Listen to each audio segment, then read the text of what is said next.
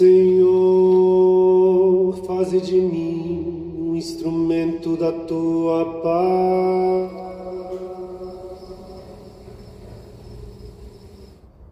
Onde houver ódio, faze que eu leve o amor. Onde houver ofensa, que eu leve o perdão. Onde houver discórdia, que eu leve a união.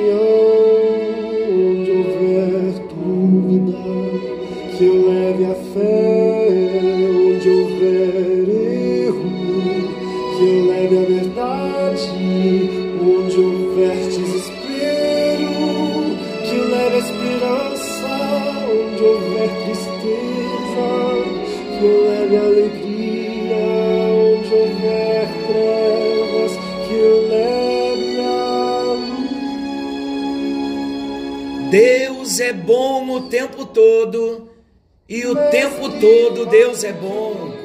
Graça e paz. Estamos juntos em mais um encontro com Deus.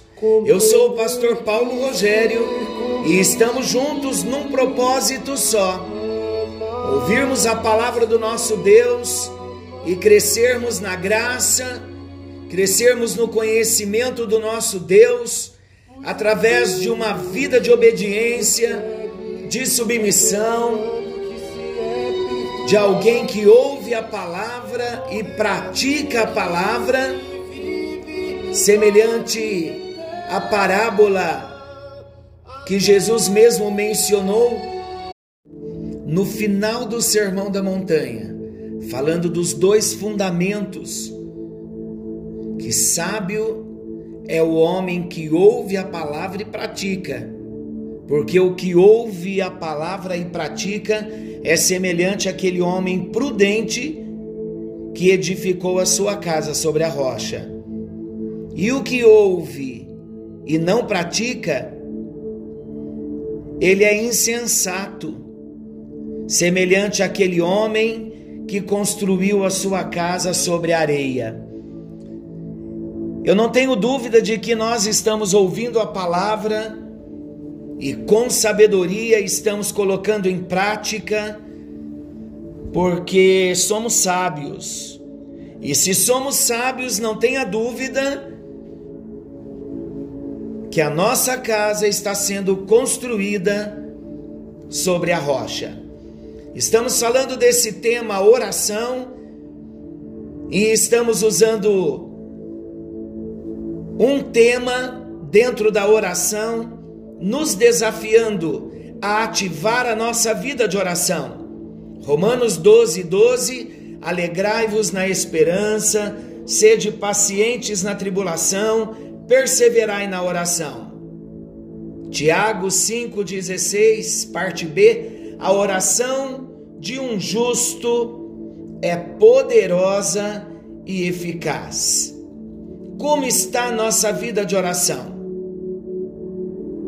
Temos falado que uma vida de oração traz grandes livramentos. Deus traz livramentos ao seu povo quando oramos. Falamos também que Deus cura os enfermos quando oramos. Falamos também que Deus fortalece a sua igreja com poder quando nós oramos, quando temos a nossa vida de oração ativada, quando intensificamos a nossa vida de oração. Então eu pergunto novamente: como anda a nossa vida de oração? Precisamos dedicar tempo, tempo de comunhão com Deus através da oração. Deus está nos chamando, Deus quer usar a nossa vida, Deus quer fazer de mim e de você instrumento na mão dEle, e nós só seremos usados por Deus se nós mantivermos a nossa vida de oração, sendo impulsionados pelo Espírito Santo, e a nossa parte intensificar os nossos momentos a sós com Deus, sem pressa, organizando o nosso tempo, para termos esse espaço numa agenda tão corrida que é a nossa tempo para parar nos organizar em Deus, colocar os pensamentos em ordem e ouvir Deus, falar com Ele, receber direção, receber instrução. Então, para isso, queridos, nós precisamos pedir que o Espírito Santo nos conduza num nível mais profundo no, no nosso relacionamento com Deus. Você deseja conhecer mais de Deus? Você deseja ter uma vida mais eficiente em Deus, uma vida mais comprometida com Ele pela oração? Vamos falar hoje sobre o poder através da oração. Você sabia que a oração em si, ela não é poderosa? Você sabia que poderoso é o nosso Deus que responde às orações? E olha que interessante, Deus sendo soberano e onipotente, ele resolveu agir mediante as orações do seu povo. Quando nós oramos, amados, nós unimos a fraqueza humana à onipotência divina, ligamos o altar da terra ao trono do céu. E é interessante que o texto de Tiago que nós lemos, Tiago, irmão do Senhor, ele compreendeu bem essa verdade quando ele disse: Muito pode, por sua eficácia, a súplica do justo. Está em Tiago 5,16. E ele exemplificou essa sua afirmação citando Elias. E ele cita Elias dizendo que Elias era um homem semelhante a nós, sujeito aos mesmos sentimentos que nós. No entanto, Elias orou com instância para que não chovesse sobre a terra, e por três anos e seis meses não choveu. E ele orou de novo, e o céu deu chuva e a terra fez germinar os seus frutos. Tiago 5, 17 e 18. Quando nós olhamos para a vida de Elias, nós destacamos algumas verdades preciosas sobre o poder através da oração.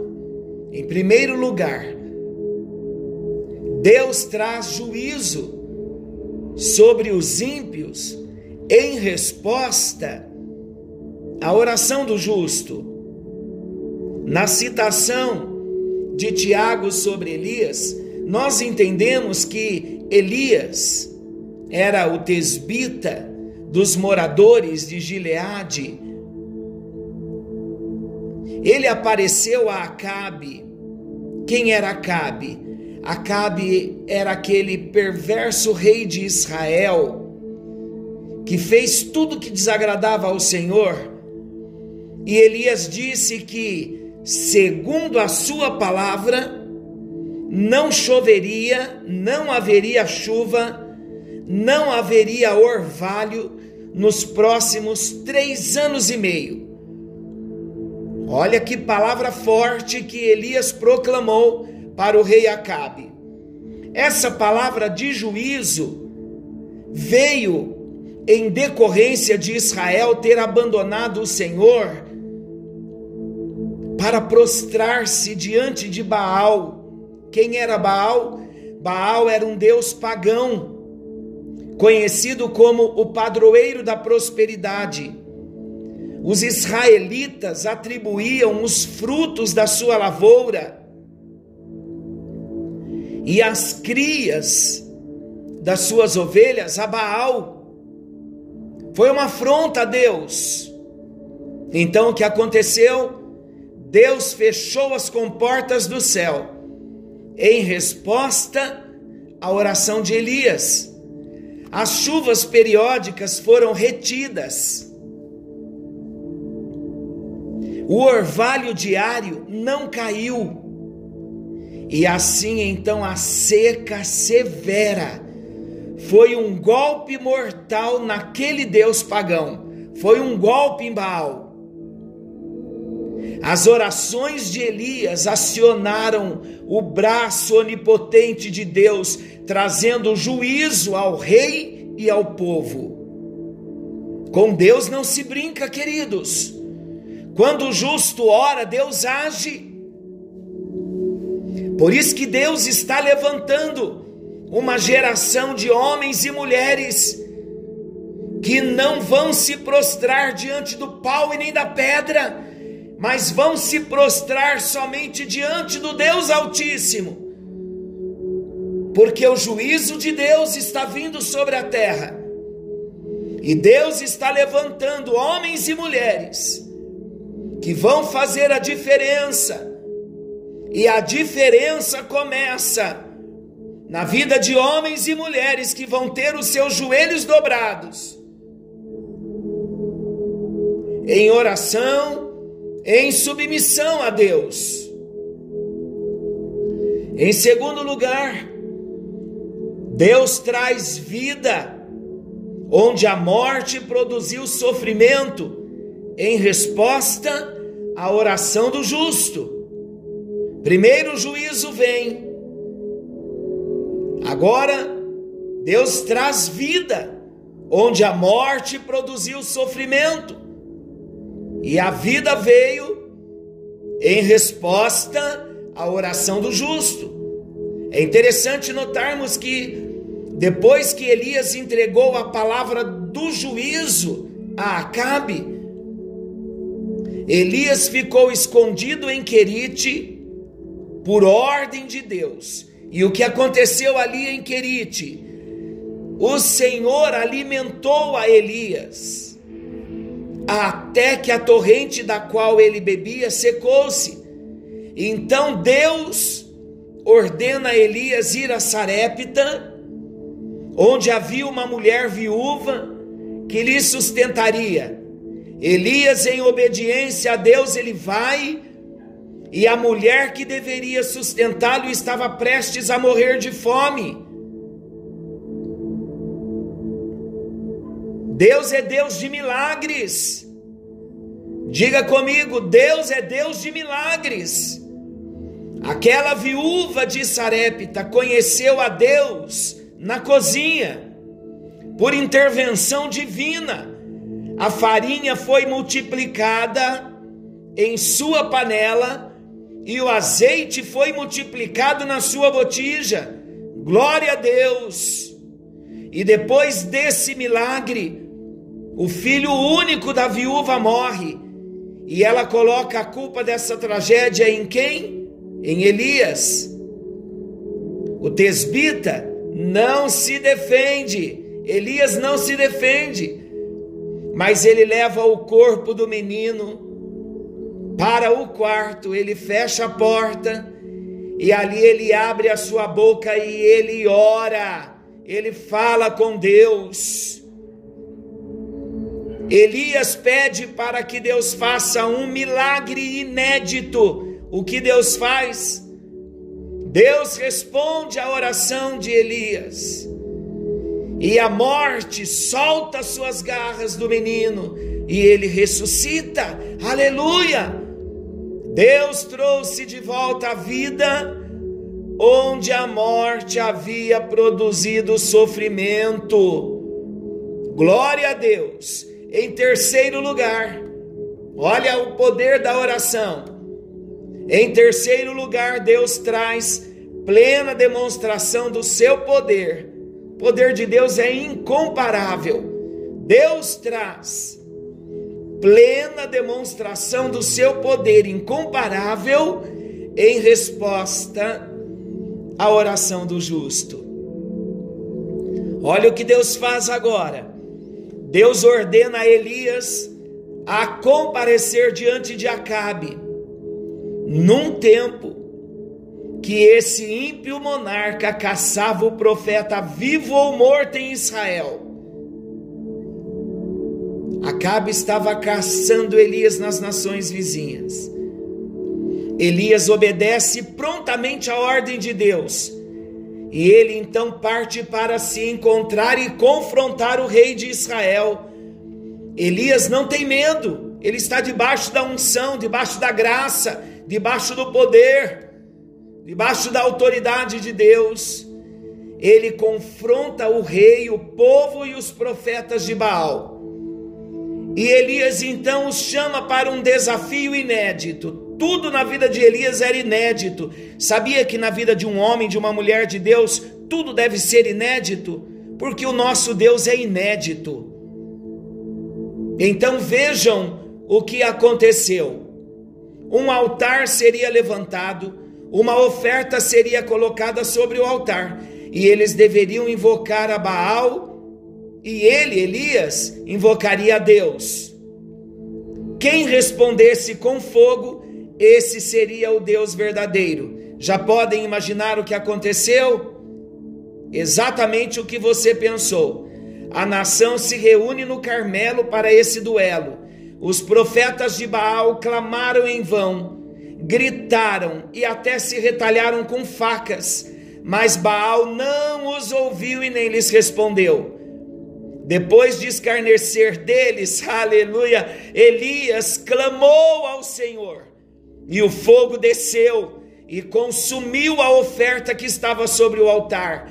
Ali mais uma vez, Deus demonstrou no Monte Carmelo o seu poder, e o povo de Israel gritou: só o Senhor é Deus, só o Senhor é Deus. Aleluia! Nós vamos gritar nesta noite: só o Senhor é Deus. E em quarto lugar, Deus traz restauração para a nação em resposta à oração do justo. Queridos, depois desta grande vitória no Carmelo, removendo Baal do caminho Elias sobe para o monte, para o cume do monte, o cume do Carmelo, e ali ele trava uma batalha com Deus, uma batalha de oração. Ele ora de forma humilde e perseverante. Ali Elias pede a Deus as chuvas restauradoras. Deus ouviu o clamor de Elias, e as torrentes desceram, e a terra fez germinar os seus frutos. Sabe a boa notícia que eu tenho para você nesta hora? O Deus de Elias é o nosso Deus. O Deus de Elias, sendo o nosso Deus, ele continua fazendo maravilhas, ouvindo a oração do seu povo e trazendo resposta à oração. Deus é Deus que ouve as nossas orações. Senhor nosso Deus, querido Pai celestial, em tua presença nós estamos, nos alegramos nesta hora em tua presença, pelo poder da oração, e é isso que nós queremos na nossa vida, meu Deus nós vimos hoje que o Senhor trouxe juízo sobre os ímpios. Em resposta à oração do justo, Elias orou e veio juízo sobre a terra. Nós vimos também que o Senhor trouxe vida onde havia morte, ressuscitando o filho daquela viúva através da oração de Elias. Senhor, nós vimos também que o Senhor trouxe demonstração do seu poder quando Elias orou e a chuva veio, os milagres vieram, o Senhor demonstrou o seu poder mandando fogo do céu diante de Acabe exército de Acabe diante de Baal, dos profetas de Baal. E hoje, ó Deus, o Senhor continua manifestando o seu poder, porque o Senhor é o mesmo. Por isso, Deus, nesta hora, nós oramos porque o que nós queremos é ser envolvidos nesta vida de oração nesse mergulho profundo, para te conhecermos, ó Deus, profundamente, por meio da nossa oração. queremos ser instrumentos nas tuas mãos, queremos ser usados nas tuas mãos, queremos ouvir a tua voz, queremos, Senhor, gastar tempo na tua presença, porque todo o tempo gasto, como disse Paulo, me gastarei e me deixarei ser gasto contanto que a obra se cumpra na minha vida, é o prazer de se deleitar na tua presença. Vivemos, ó Deus, em dias de agendas tão agitadas, mas, Senhor, hoje nós decidimos que vamos priorizar e nos organizar num tempo de oração porque nós queremos ser como o profeta Elias foi, um homem cheio da tua graça, cheio da tua unção, cheio do teu poder, cheio de autoridade, e é isso que nós queremos. Por isso, Deus, a nossa parte nós vamos fazer, dedicar a nossa vida a um tempo diário na nossa vida de oração. Oramos em nome de Jesus. Amém. Amém. E graças a Deus. Se você ainda não orou os 15 minutos hoje, aproveite esse momento. Ore ao menos 15 minutos, buscando a presença.